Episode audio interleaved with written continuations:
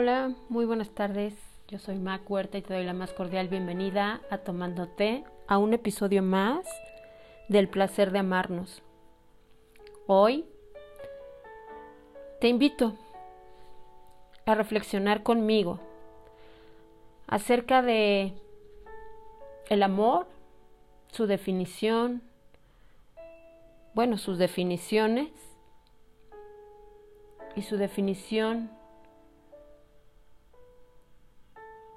de amor con apellido, este amor romántico, y por qué es tan atacado en estos tiempos y en estas fechas.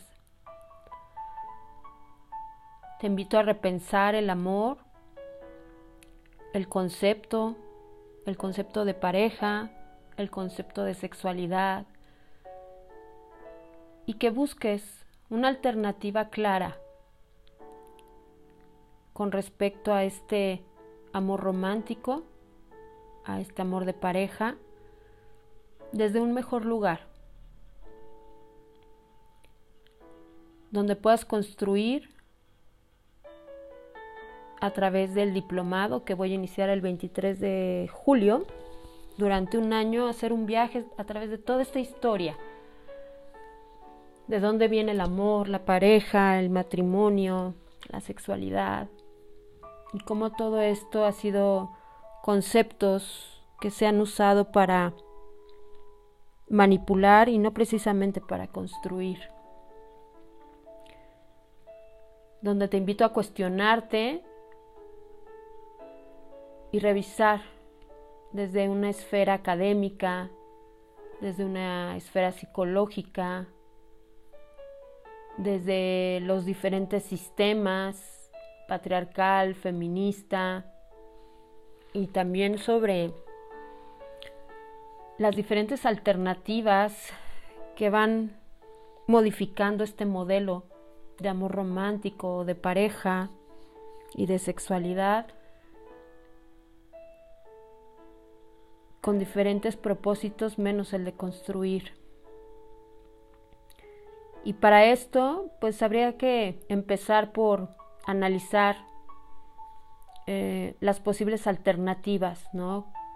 Y para eso considero necesario describir qué es lo que algunas personas entienden por amor romántico y qué tiene que ver con el amor sin apellido también. Entonces, para mí, definir el amor es una labor francamente complicada, ya que son muchas las definiciones asociadas a este. Y bueno, pues hay muchos autores, muchos filósofos, muchos psicólogos, que como dice Yela, hay tantas definiciones del amor como asociadas a este. Eh, hay tantas definiciones del amor como autores que han escrito sobre él. Y bueno, algunas de estas definiciones eh, pueden realizarse desde varias perspectivas como la sociobiológica, que estudia la funcionalidad biológica que, que la conducta amorosa tiene para la supervivencia del individuo, del ser, de cualquier especie la neurobiológica que aborda la investigación sobre el amor a través de las bases neuronales y neuroquímicos, la culturalista que concibe el amor como un constructo social, como un sistema social, aunque sin un claro acuerdo per se y que se vuelve transcultural o limitado a ciertas culturas o momentos históricos.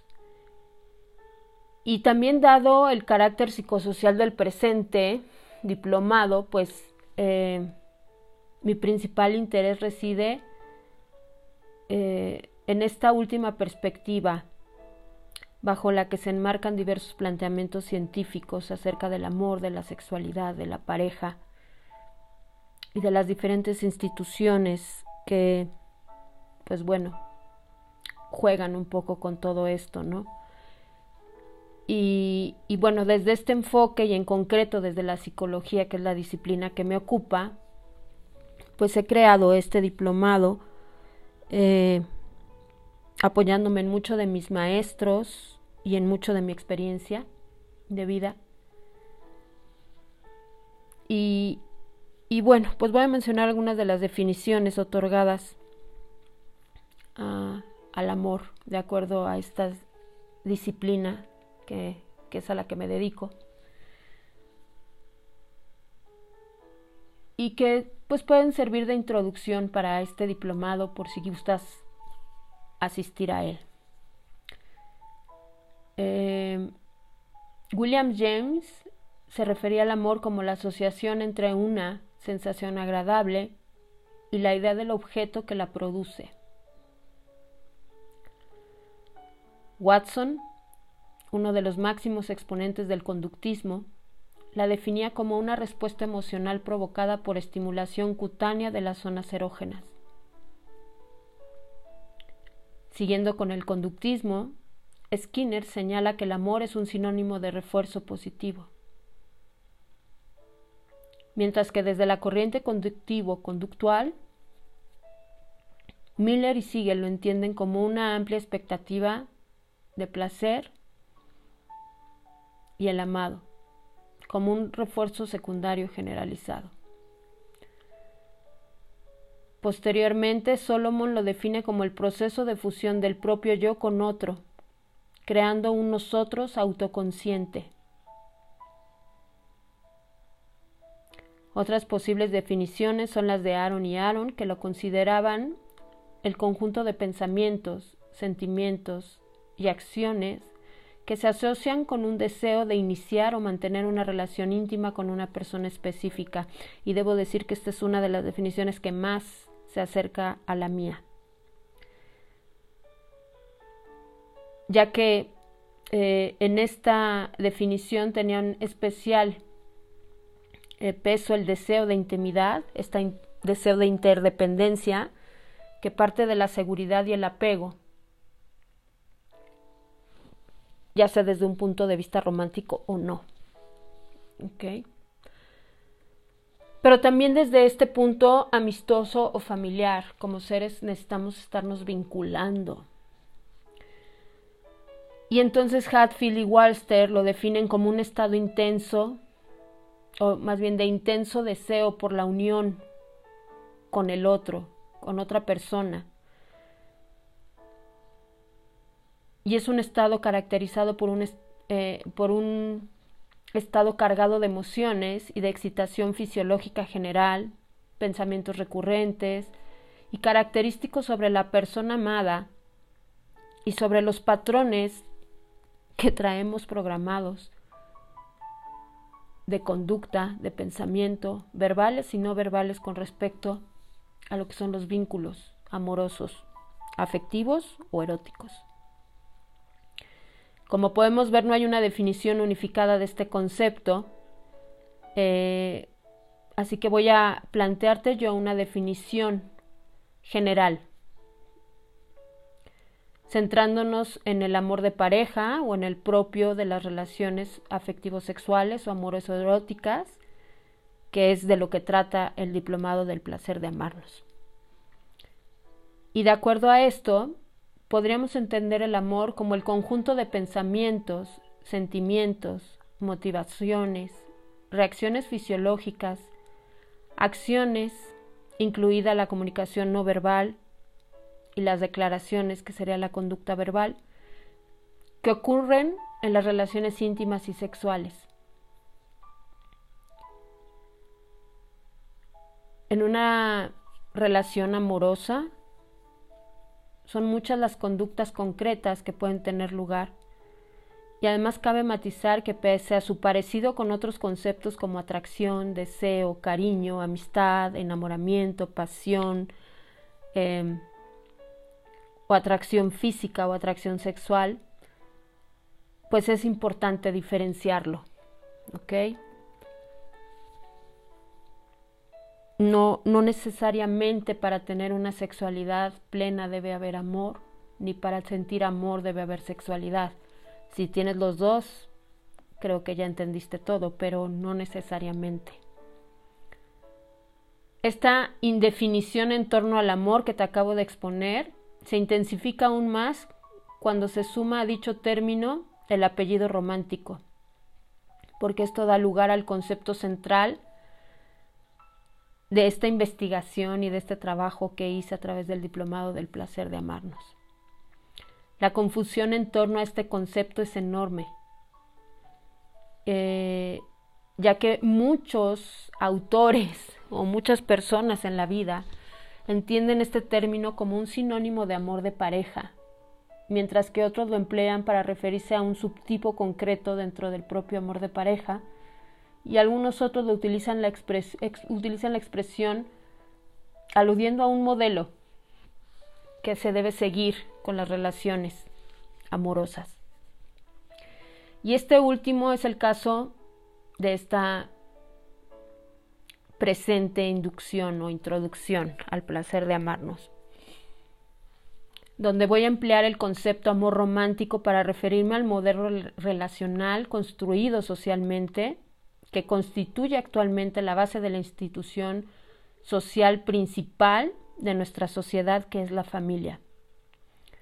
Y de este modo, podría yo afirmar que el amor romántico nace con la pretensión de perpetuar dicha institución a través de la distribución de roles distintos a hombres y mujeres, generando una complementación entre estos y en consecuencia una dependencia también entre los mismos,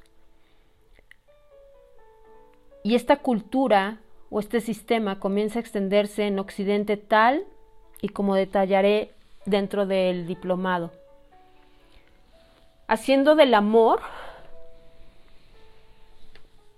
un objeto social eh,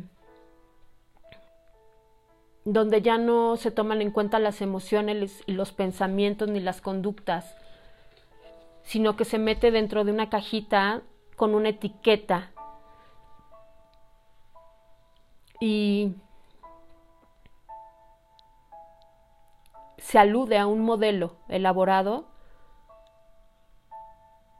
desde una construcción social que te dice cómo deben de ser tus emociones, cómo deben de ser tus pensamientos y cómo deben de ser tus conductas.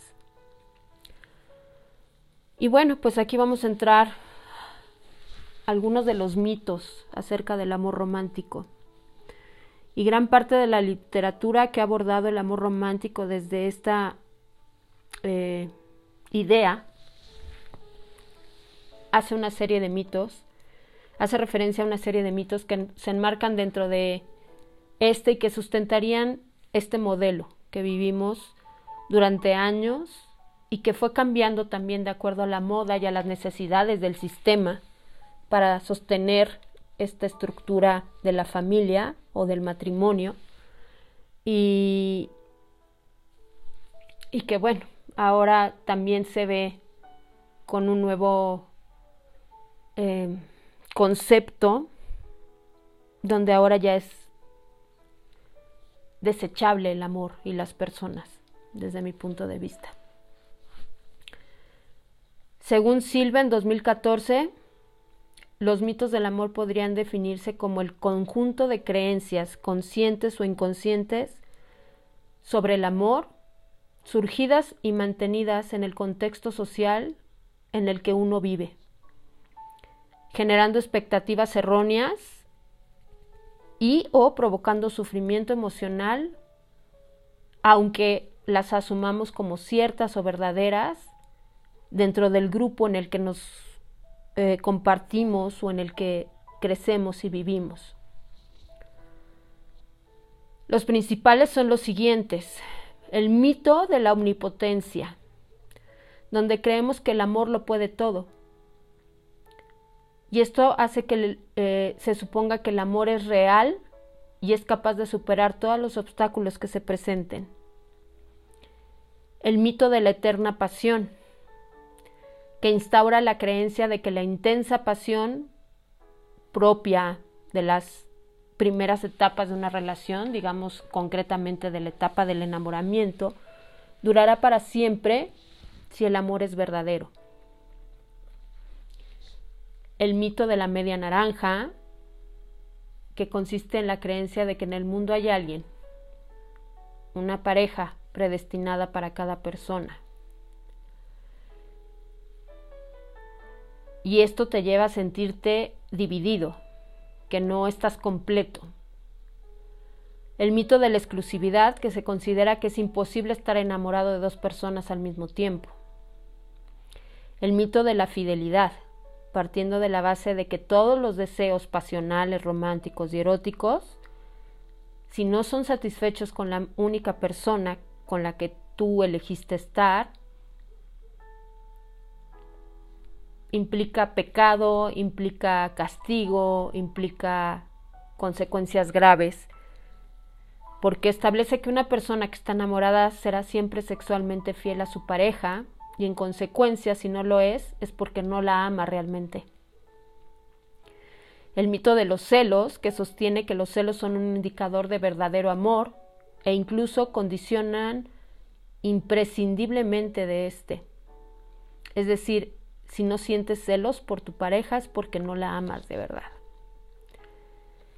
El mito del matrimonio, que se considera, bueno, más bien que considera que el amor, entendido como pasión o como estar enamorado, es la única razón para el matrimonio y como tal el amor debe conducirse necesariamente a, a este tipo de unión estable y permanente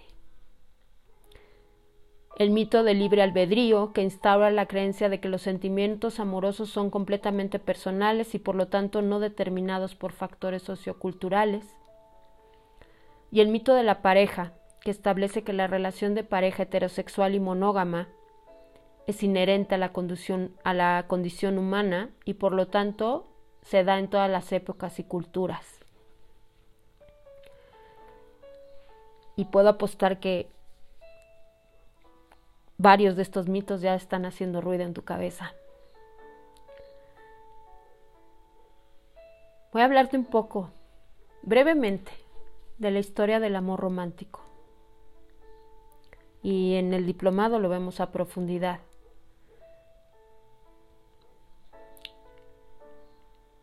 En contra del último de estos mitos expuestos, el amor romántico no ha sido siempre el modelo prevalente en nuestra sociedad.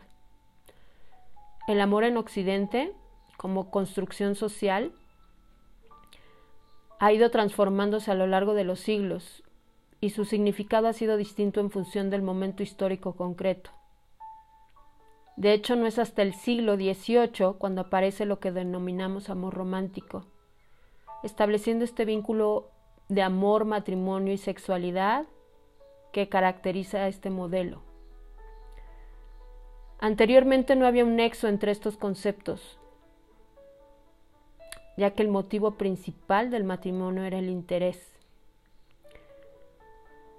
Así encontrábamos que en la antigua Grecia el amor, manifestado en relaciones afectivas heterosexuales y sobre todo homosexuales, estaba asociado con la sexualidad y no con el matrimonio en el que se esperaba la fidelidad por parte de las mujeres de manera que el placer era excluido del matrimonio, en el que el sexo quedaba reservado a la procreación. Y entonces ahí empieza la castración del placer y de la energía femenina, ¿no? que es la que da vida, que es la que nos hace creativos. Y de esta misma forma, en el Imperio Romano, el placer erótico se limitaba a conquistas ocasionales de forma aislada, al matrimonio. Y aún en la alta Edad Media, estas tres entidades, amor, sexualidad y matrimonio, eran entendidas como independientes. Por tanto, las relaciones en que se, eh, estas se cubrían eran diferentes. En el siglo XII aparecen los primeros eh, atisbos de lo que hoy día conocemos como amor romántico a través del amor cortés, que tiene sus inicios en los cantos de los trovadores a sus amores en la corte provenzal. Este tipo de amor comienza a presentar ideas que han eh, o que se han preservado hasta la actualidad en algunos grupos sociales, como el planteamiento de amor, pero también desde una connotación de dolor y de sufrimiento, como si el amor fuera una renuncia, como si fuera el causante del, dolor, como si no lo pudiéramos separar de los celos, de este amor egoísta, individual y posesivo. Sin embargo, estos tres conceptos que nos ocupan seguían estando desvinculados, pues el amor, el amor aún era vivido fuera del matrimonio. En esa época se establecía únicamente el matrimonio por razones económicas. Y el amor, pues se trataba más bien de este concepto de amor platónico e inalcanzable.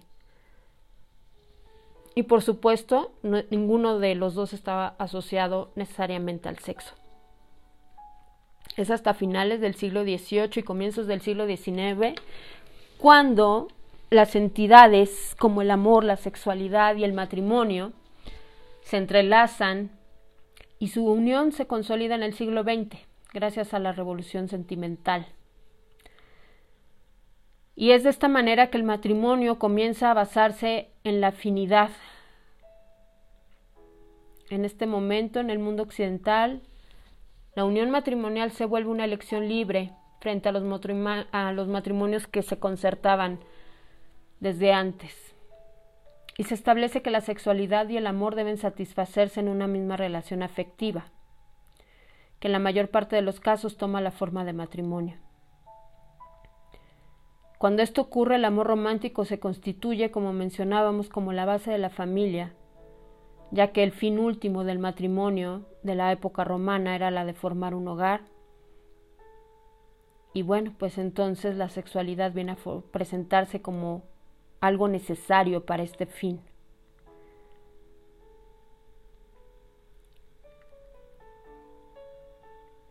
En 1952, la segunda gran revolución del comportamiento amoroso, la primera recordemos que fue, como lo mencioné, el nacimiento del amor cortés,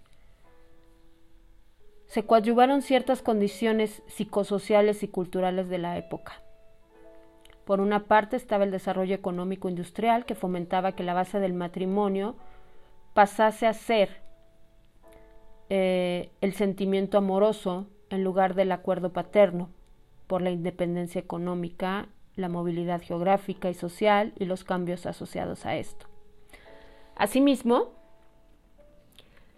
la progresiva individualización vinculada a la modernidad facilitaba que el sentimiento amoroso fuera el criterio para la formación de relaciones afectivas en vez de pautas tradicionales, ya que se elegía la pareja por sus características individuales.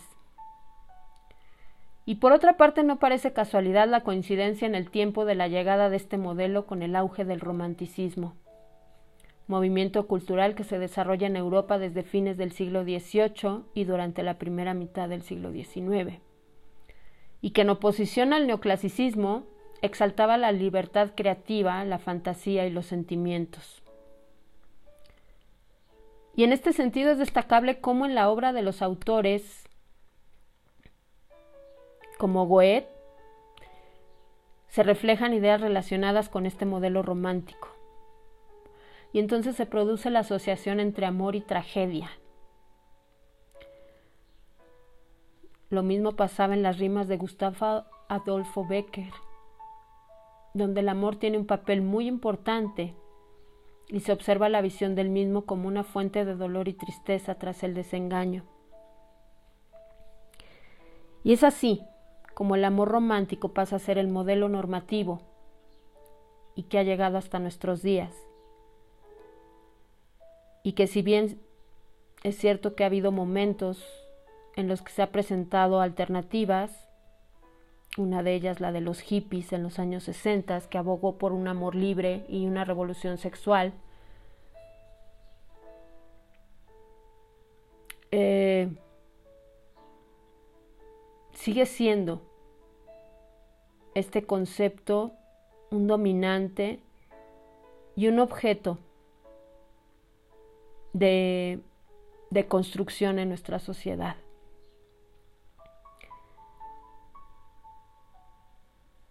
Y a partir del romanticismo, también empezamos a vivir un amor desde el dolor, desde el sufrimiento.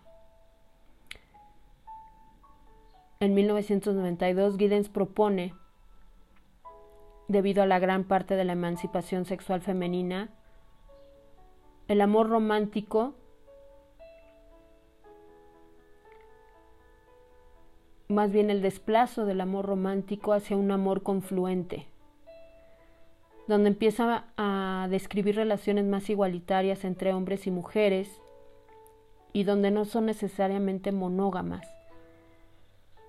La reflexión de los miembros de la pareja en cada paso y la extensión del amor homosexual, por lo que este tipo de amor se acerca más al prototipo eh, de relación que amor, que el autor bautiza como pura, ¿no? como esta iniciativa de amor puro. Eh, que sin embargo seguía manteniendo eh, la, la pervivencia del amor romántico dentro de este nuevo o supuesto modelo nuevo, ¿no? Y es así como el amor romántico se ha visto influido en cierto modo por la liquidez, por las características de la, eh, posmodernidad, perdón, y que ahora a partir del, 2020, del 2003 se presenta como un término de amor líquido, donde los lazos relacionales que se forman son débiles, se diluyen por temor de los individuos o las partes a que se limite su libertad. Y es irónico porque al mismo tiempo estamos desesperados por relacionarnos. Y esto ha llevado a, que haya relaciones libertarias, superficiales y hedónicas, donde pensar en el amor romántico o en tener un romance o en vivir el amor ya no es una opción. Donde nos hemos vuelto pues un elemento más del consumo, donde el amor, se el amor y las personas se han vuelto desechables. Y aunque en la mayoría esta liquidez amorosa es rechazada socialmente, ¿por qué? Porque hace peligrar esta institución de la familia y, el predominio de ese amor romántico, pero no desde la no desde el concepto ilusorio, sino de este amor donde te permite sentir, enamorar. Porque el amor romántico es muy lindo si lo vives desde la conciencia, si no lo adornas, o sea, son si lo ves como que es la manera de demostrar el amor.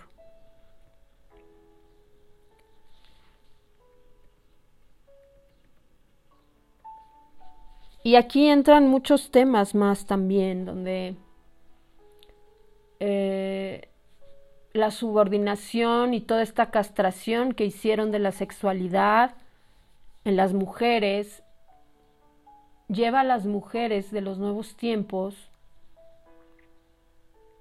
dicen, a no ser tratadas como objetos sexuales, buscando la igualdad con el hombre,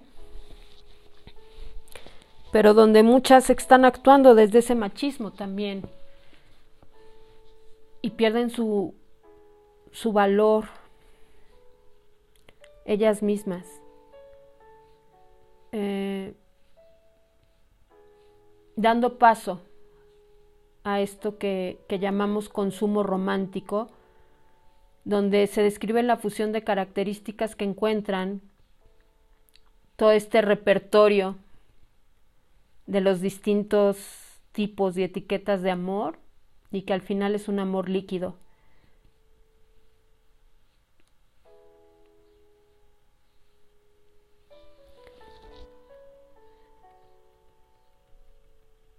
Hay muchas críticas hacia el amor romántico, son numerosas las consecuencias negativas que se atribuyen a él, pero la fundamental es que favorece la desigualdad de género y la subordinación de las mujeres, debido a la socialización diferencial a la que son sometidos niños y niñas en nuestra sociedad.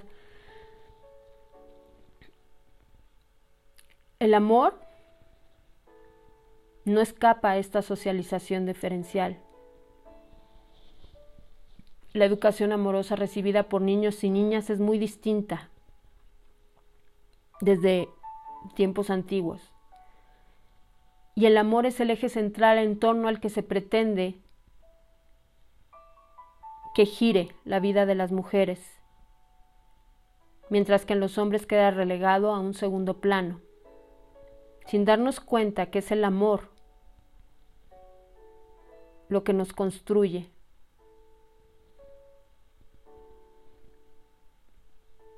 utilizándolo más bien como una construcción social con intereses políticos, económicos y sociales, desde una visión patriarcal, desde una visión basada en la desigualdad de género, de discriminación, de sumisión, montada en lo que llamo los cuatro jinetes del apocalipsis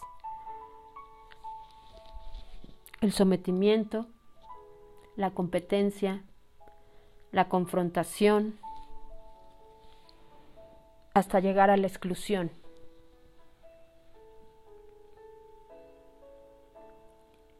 Esto está presente en todos.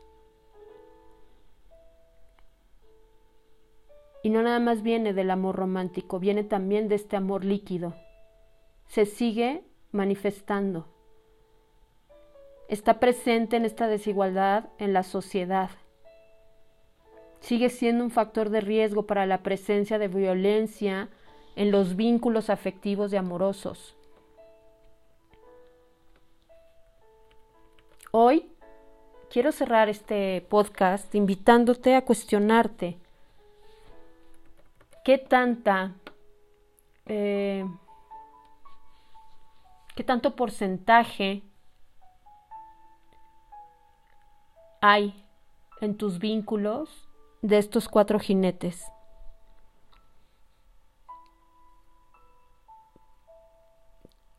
¿Qué porcentaje hay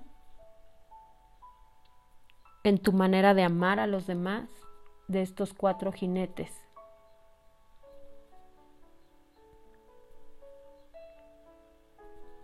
¿Qué tanto sometes? ¿Qué tanto compites? que tanto confrontas y que tanto excluyes, no nada más a tu pareja si es que la tienes, sino a todos tus vínculos amorosos y afectivos.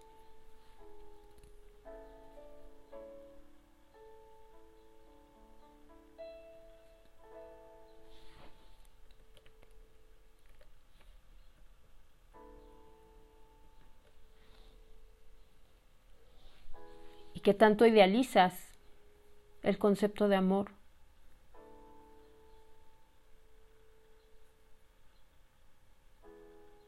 Nos vemos en el próximo podcast, el próximo viernes. Y si quieres más informes acerca del placer de amarnos, este diplomado, que no importa si estás en pareja, si estás solo, sola, si estás en búsqueda de pareja o no, si eres psicólogo o terapeuta o no. Es un diplomado que te va a llevar a pensar, a cuestionarte y a replantearte un nuevo modelo, un modelo a la medida, para que puedas vivir desde el placer y no desde el dolor, desde la alegría y no desde el sufrimiento. Porque en esta vida vivimos a vivir con placer, no con dolor. Y la sexualidad es el placer de vivir, La sexualidad es la vida. Y el amor también está ahí. No son lo mismo. Pero si los puedes llevar en conjunto, creando un modelo exclusivo para ti, desde una libertad real donde asumes y eliges tu responsabilidad y tus consecuencias de ese vínculo, seguramente lo vivirás plenamente. Y lo irás construyendo para que dure lo que tenga que durar. Te mando un abrazo, deseo que estés bien, feliz y en paz y nos vemos el próximo viernes. Y si quieres eh, informes acerca del diplomado, nos quedan cinco lugares y te puedes comunicar al 55 78 11 74 48 vía WhatsApp para que te manden los informes. Un abrazo, que estés bien.